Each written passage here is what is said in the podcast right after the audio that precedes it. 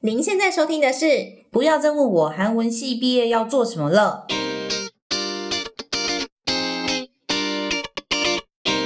本节目由韩语兔创意学习工作室独家赞助。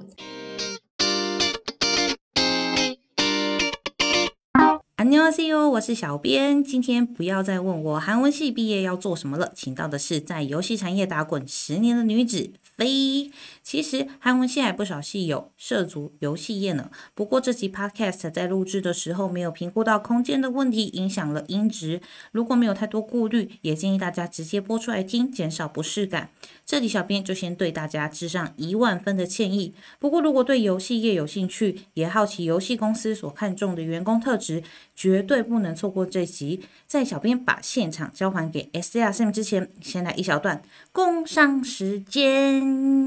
噔噔噔噔噔。就快新年了，大家都立好新年目标了吗？没有也没关系哦，因为你可以学韩语。不好意思，一个起承转学韩语的部分。如果你本来就对韩语有兴趣，可是迟迟都还没开始，不妨可以先从韩语字母开始你的第一步。学习韩语字母和发音，你可以有三阶段的尝试。Step one，无论你用 iPhone 或 Android 手机，都可以下载韩语兔的 App。韩语发音兔，把这款 App 当做打开学习韩语大门的钥匙。这款 App 不但有每个字母的发音、笔顺动画和单字，也有拼音表，让大家知道子母音拼起来长什么样子，又怎么发音，甚至还有老师的发音变化教学影片可以重复观看，还告诉你发音小撇步绝对是你韩语宅自学的必备 item。Step two，如果你觉得都没有讲解，很难只靠 App 就盖起入门砖，当然你还可以购入韩语兔的发音书、韩语兔的行动韩语发音班。书中不但有详细的解说，搭配 App 使用更是事半功倍，효과가끝내줘요。不过你还是喜欢跟老师有互动，那不妨进入 Step Three。 韩语兔的线上视讯课程由 S R C 带你六堂课学会四十音、拼音和入门发音技巧。详情可以看韩语兔的 Instagram 或 Facebook 粉丝团。有任何问题也可以随时透过 Instagram 或 Facebook 私讯我们哦。接下来我们就把现场交还给 S R C。噔噔噔噔噔。欢迎回来，我们韩语兔小学堂第五集的 Podcast，我是今天的主持人 Estella。Hello，大家好，我是飞。其实飞一直都是待在游戏业，对吧嗯，毕业之后到现在一直都是。？OK，所以其实蛮好奇的是，当初在毕业之后啊，在找工作这段期间，相信也是试了蛮多的公司，然后那最后是为什么决定说，哎，那我不然就先尝试游戏业呢？你的动机跟你为什么会这样决定？其实并没有特定自己一定要进入什么行业，其实也是巧合吧。就是毕业之后，当然还是会想要找韩文相关的工作嘛，毕竟呃，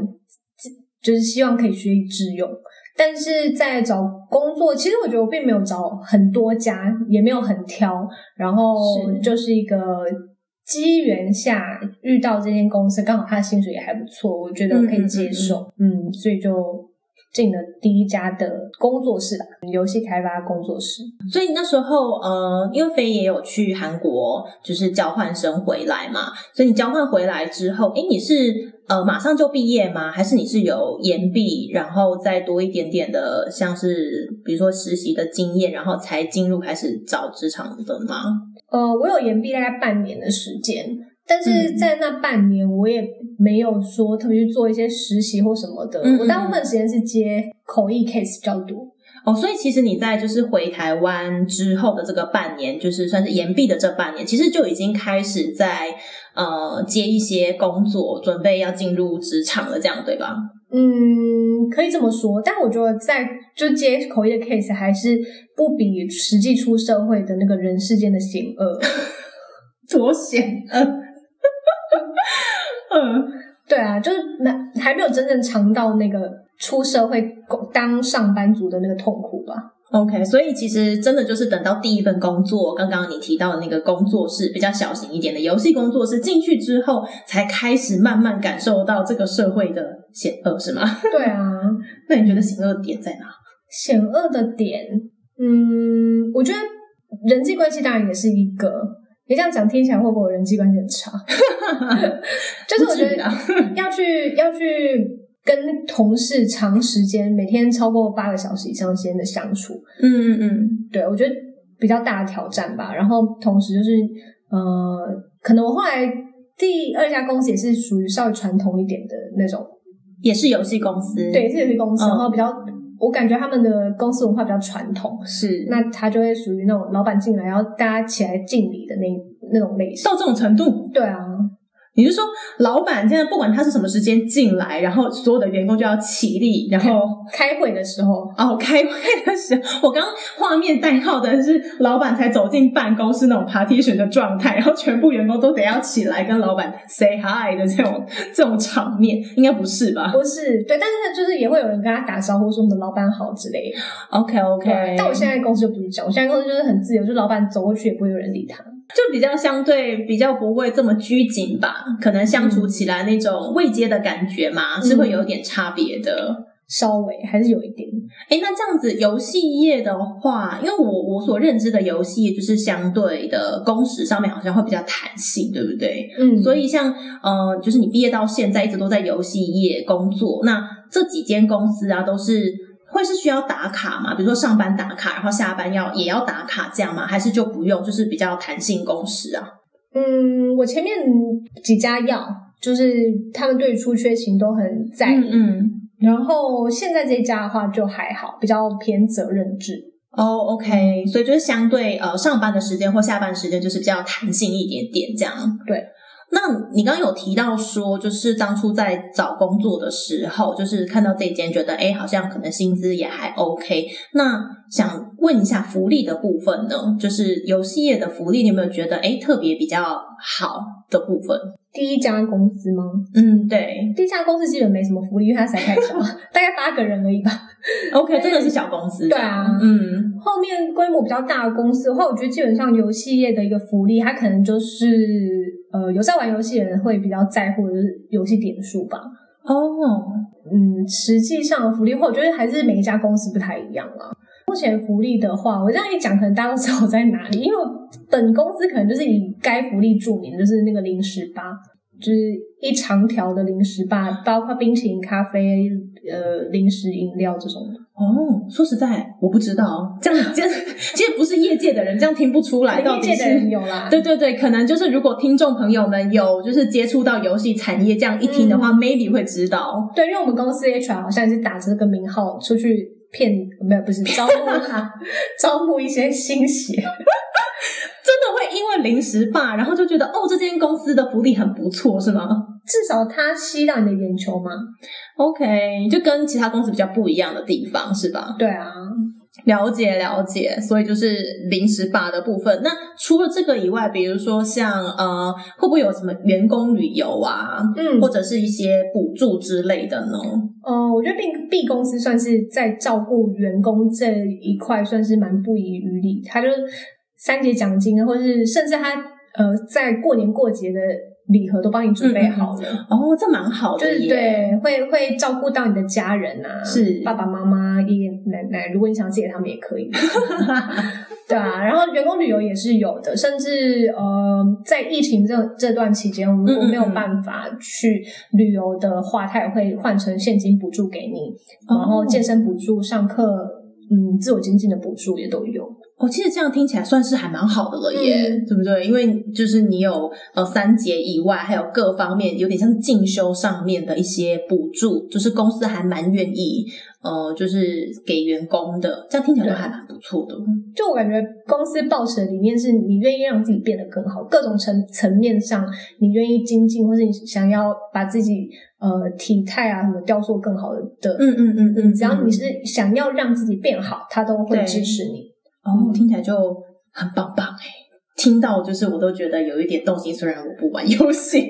虽然当初也曾经去游戏业面试，但是因为不玩游戏，所以就舍弃了这一块。但是现在听起来就觉得，嗯，相对之下还蛮好，然后算是比较弹性一点点的工作形态。知道飞在这一间就是现在呃工作的这间公司中间呢，曾经有一次的机会，就是可以就是到新加坡工作是一年的时间，对吧？嗯，哦，所以想要问一下，就是当初啊是什么呢？因缘际会之下，然后有这个机会让你可以到新加坡工作，甚至呃你在新加坡当地工作了一年的这个时间，觉得诶新加坡的工作跟台湾之间最大的差别会是什么？让你回来之后，呃，会不会有一些改变呢？当初的话，其实是呃，就是刚好有一个专案，它需要嗯会讲韩文的人。哦，所以这时候其实是语言上面的这个优势，让你有这个机会可以选择过去。对，嗯，那到了当地之后，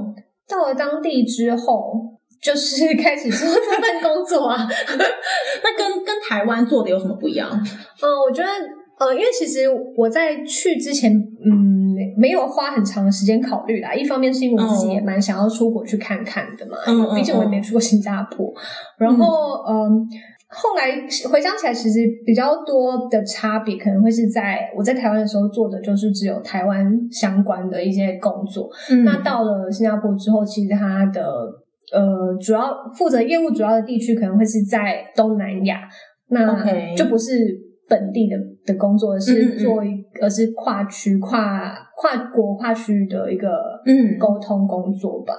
然后，所以等于是呃，到了新加坡之后，你开始转换区域了，就从台湾，然后变成是东南亚，就是像刚刚提到泰国，甚至是越南这样子。那会需要出差吗？就是你今天已经派驻到新加坡了，嗯那会有其他的出差的机会吗？有啊，就是因为毕竟还是有时空的差差别嘛，嗯所以出差是可以帮助大家工作上面变得更顺畅的。所以那那一年其其实我跑了很多个地方，就是哦一直不停的在旅行。嗯，所以其实这个旅行就是呃出差上面工作上面的需求，但是也变成就是有机会可以到当地，嗯然后去看看，然后甚至是跟当地的就是公司或者是非公司的就是厂商之类的客户之类的有有接触的这样的机会，是不是？嗯，对，就是其实我觉得在那一年累积了蛮多呃，蛮多的特别的经验吗？我我想跟在台湾比较我不一本来想说我本来想说非工作以外的经验。那顺便去玩啦，玩是这样吗？就是就是以工作的名义，以出差的名义，也看了蛮多不同国家的文化的东西吧。但确实啊，就是你今天因为工作的关系，然后去有机会出差到一个地方，你肯定不会是只有工作，因为你还是会有工作之余的一些时间嘛。那你可能会是呃跟同事或者是跟当地的朋友，就会有机会去体验当地。我觉得这好像是出差的另一个层面的，算是经验累积吗？可是好像也是看公司，因为有些公司是完全不能接受员工自己擅自加，比如说改变回程的时间或什么之类的。哦，但是我讲的是，就算你今天不能够改回程的时间好了，maybe 就你去了一个礼拜，那你工作你总不可能一天整天都是在公司，对吧？你总是会有下班的时间，嗯你还是可以用下班的时间跟同事一起出去吃吃当地的食物啊，嗯或者是去感受一下当地。对所以那时候就有机会可以这样子去去出差。那我想要问一个比较现实的问题，就是从台湾然后派驻到了新加坡，薪水有不一样吗？我当时是因为外派，所以我我拿的还是台湾的薪水，不过有一些津贴。哦，所以是它算是外派津贴吗？对对对，哦，然后公司有提供我宿舍什么的。了解。嗯，那这样子整体上来嗯说不算大赚吧，因为毕竟 是要多大赚？说不定有点亏，因为在那边太那个。哦，毕竟那边的物价是不是相对的比较高？对啊，对啊，对啊。OK，好了解。那你从就是新加坡回来台湾之后啊，嗯那你有觉得说，哎，跟去之前有什么不一样吗？我觉得其实我去之前可能有点把事情想得太简单，就是觉得说哦，因为我这样子我会韩文，然后这这这个专业它需要韩文的东西，但是殊不知去到那里之后，它是呃从我原本比较擅长的中韩翻译，然后变成一个韩英翻译的一个变成韩英翻译哦。对，因为新加坡嘛，然后跟东南亚地区的人沟通的时候讲的也是英文，对，所以就是瞬间强制切换第三种语言。呃，这个语言，而而且这个语言还是我原本就是好久都没碰的的的英文，然后一开始就是有蛮蛮长的一个阵痛期吧。是，对啊，所以嗯，但是也因为这一年的时间，就算是有恶补了一些重新把英文找回来这样子吗？对对因为其实当初我们就是如果进到正大韩语系的话呢，通常啦都是因为我们的国英的这个分数是还蛮好蛮不错的吧，自己讲。还有一个底子在。对，会有一个底子，但其实当初能够进来，相信英文都其实还蛮不错的。嗯只是因为我们进了韩文系的四年呢、我们都非常 focus 在韩文、韩语身上，然后加上我们那个时候又不需要毕业，不需要英检的对。这这个成绩，所以其实应该我们那个时候还蛮多，可能就是一毕业之后啊，如果是找到以韩文为重心的工作，那就可能英文就会就是有意无意的就会被放掉了。嗯可是这样听起来，其实呃，其实，在蛮多业界，包含像刚刚飞讲到的这个游戏业，英文其实都还是一个基本必须的条件。如果说嗯。未来有想要有更多的一个视角、更多的触角去延伸的话，嗯，对啊，我觉得我们这个系的，就是大家毕业之后出路好像对都还蛮极端的，就是要么走英文派，要么走韩文派。哦，目前好像看起来是这样子，没有错诶、嗯。就是会是呃语言为主没有错，嗯。但是这个语言 maybe 不是韩语为主啦，那嗯有可能会是英英语为主，然后韩语为辅。对，那飞这边应该是一刚开始会是韩语为主嘛，对。然后只是因为去到了这个新加坡之后被强制的，对比较不幸的状态。但这样子会变成说，哎，你找回了英语好朋友，回来之后英文应该就变得比较相对流利很多吧，对吧？比之前在大学的时候是没错。OK OK，所以你现在可以做英韩翻译吧？台湾其实不可以的。英韩翻译台湾真的很难找啊，不管是英韩或韩英啦。嗯，我觉得如果文书的话，也许勉强还行吧。嗯可是嗯口说的话，我觉得实在是太难。如果没有念到那个专业的研究所的话 OK OK，实在是困难。哎，那这样子游戏业会有呃，比如说很很高的这个中韩或是中呃英韩的这个口译的需求吗？口译的需求一定是会有，不过嗯你说很很高的需求吗？我觉得还好，就是嗯不是那么时常的发生的。因为大家现在其实处理业务上面还是都是打字什么居多，打字口译的话还还好。那如果像今天呃，可能要就是买一个韩国的游戏进来好了，那你游戏要进到台湾，你势必还是会有就是台湾方跟韩国方的一个窗口，对吧？嗯那这时候双方的沟通会是用什么语言呢、基本上就是韩文哦。OK，所以其实公司内部还对于韩语的这个人才需求还是会有一定的力道，对吗？嗯，对。了解了解。那现在飞回到台湾之后，就是在一样在这间公司工作了好一阵子啊。那呃，从新加坡回来，因为刚刚讲新加坡已经就是强制变成英韩了嘛。那回来之后呢，还会就是跟呃，就是用到韩文嘛，或者是其实已经开始转成英文为主了。嗯，对，就是因为在新加坡的时候做了一个嗯区域性的工作，就是跨国沟通的工作之后，其实回来的话，随着专案的改变，对现在的话是以一个语言，它毕竟会的人还是少嘛，然后嗯，嗯，对于公司来说，它也是一项资产吧。其实，是我我我上一次使用韩文的时候是什么？你知道吗？真的很 幽默，就是我去面试一个韩国人。然后，然后公司叫我用一个 韩用韩文去跟一个韩国人面试，你说你作为一个台湾人，对，然后公司要求你用韩语去面试一个来准备要应应征的这个韩国人是吗？然后我就开始我先跟他道歉，说不好意思，我知道你是韩国人，但我要先用韩文跟你面试哦。所以最后嘞，就是这个韩国人有有进到公司吗？有有有，嗯哦，所以其实公司是就是会有会韩语的台湾人，同时也有招募在台湾的韩国人这样子。应该是 case by case 啊，就是那时候他们刚好需要一个会韩文的人，所以才了解但是并没有太多，目前我们公司并没有太多国人的存在。哦，OK OK，好哦好哦。那想要问一下说那比如说你现在好了，就是这个工作嘛，如果需要面试一个呃新的员工好了，因为你刚刚提到已经是英文为主了，所以应该就不会有就是韩语的这个需求。那你觉得你现在的这个工作啊，最需要、最看重的工作技能会是什么呢？以我现在的工作来说，对对对，如果是以区域，就是以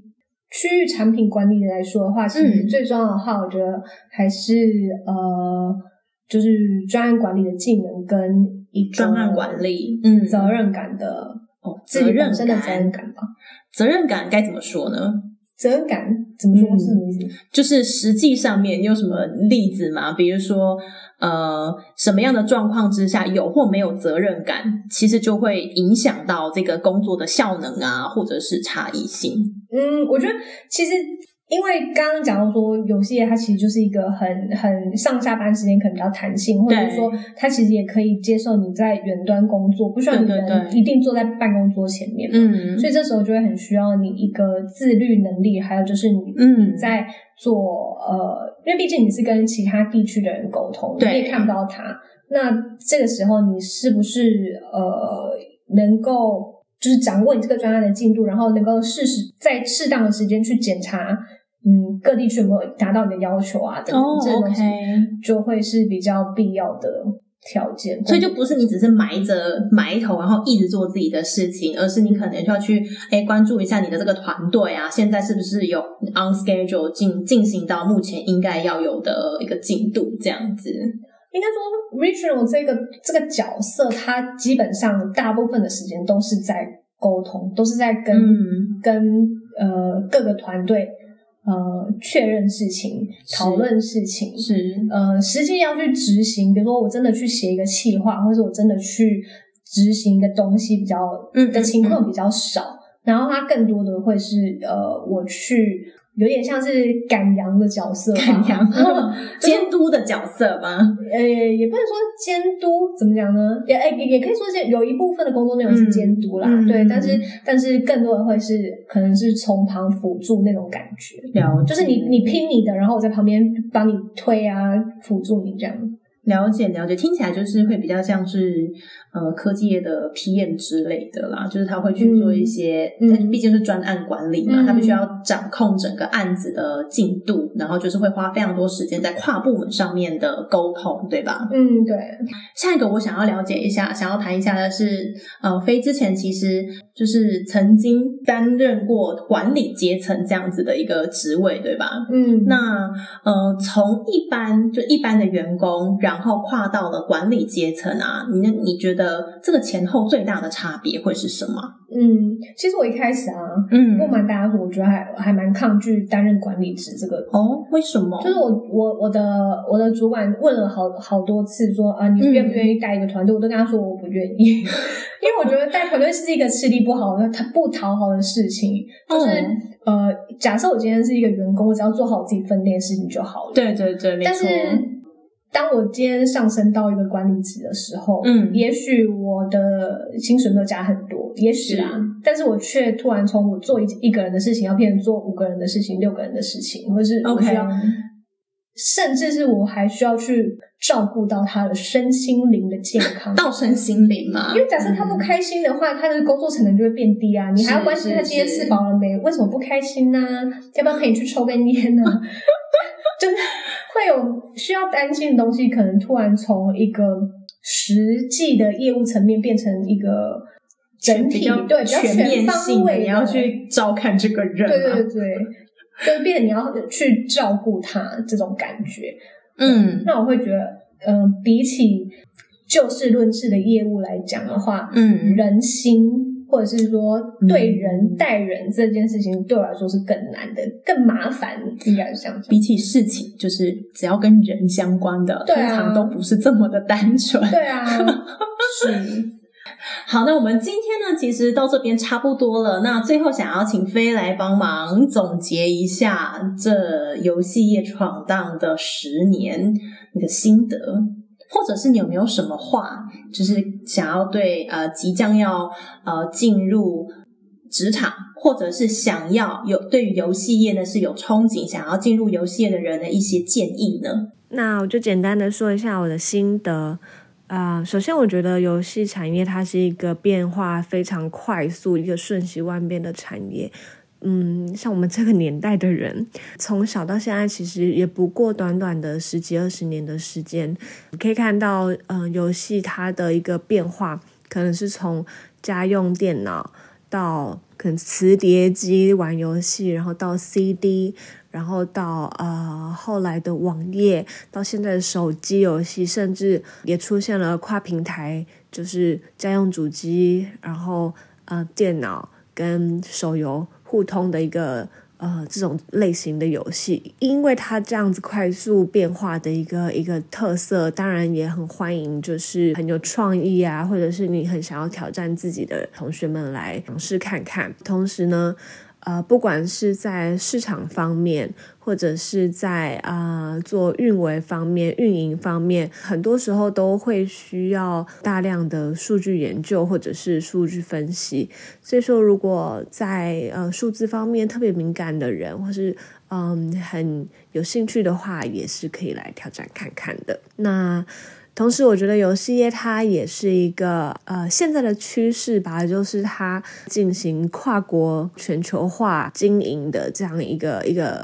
做法是越来越多的。所以说，特别是有外语能力专长啊，或者是在沟通协议上面呃非常出色的的人呢，都可以来试试看，例如做一个呃专案管理或者是专案经理这样子的一个角色。我觉得，其实，呃，在毕业之际，很多人都很彷徨，不知道自己适合什么或应该要去做什么。其实，我觉得我自己也是一样的，花了一点时间去去慢慢摸索自己到底想要做什么，然后做这份工作是不是你喜欢的。我觉得，嗯，对于一个刚毕业的人来说，这个时间我们还是浪费得起的。嗯，大不了不喜欢，我们就再换就好了嘛。我觉得不管做什么样的职业，其实是不需要着急去很快的想要急着证明自己的实力，而是要慢慢的去累积。打好这些基础啊，去吸收这些业界的前辈们，他们用自身的血泪去获得、去打拼下来的这一些宝贵的经验，我们不去重蹈覆辙，然后去吸收他们曾经啊尝试过失败或者是成功的一些案例，作为自己的一个垫脚石，可以帮助我们很快的呃成长，然后更好的摸索到是不是自己真的。喜欢这份工作。好的，今天很荣幸邀请到飞来跟我们聊聊游戏业的一些经验分享哦。那下一集我们也邀请到了同是游戏业，不过是在韩国游戏业打拼的嘉宾，来跟大家分享这一路的一些心路历程。想知道这位嘉宾是如何跨足韩国的游戏业，以及其中是需要什么样的特质等等的听众朋友，那就可以听听我们的这一集哦。接下来就是农历假期了，先预祝大家新年快乐，새해복많이받으시고우리내년에뵐게요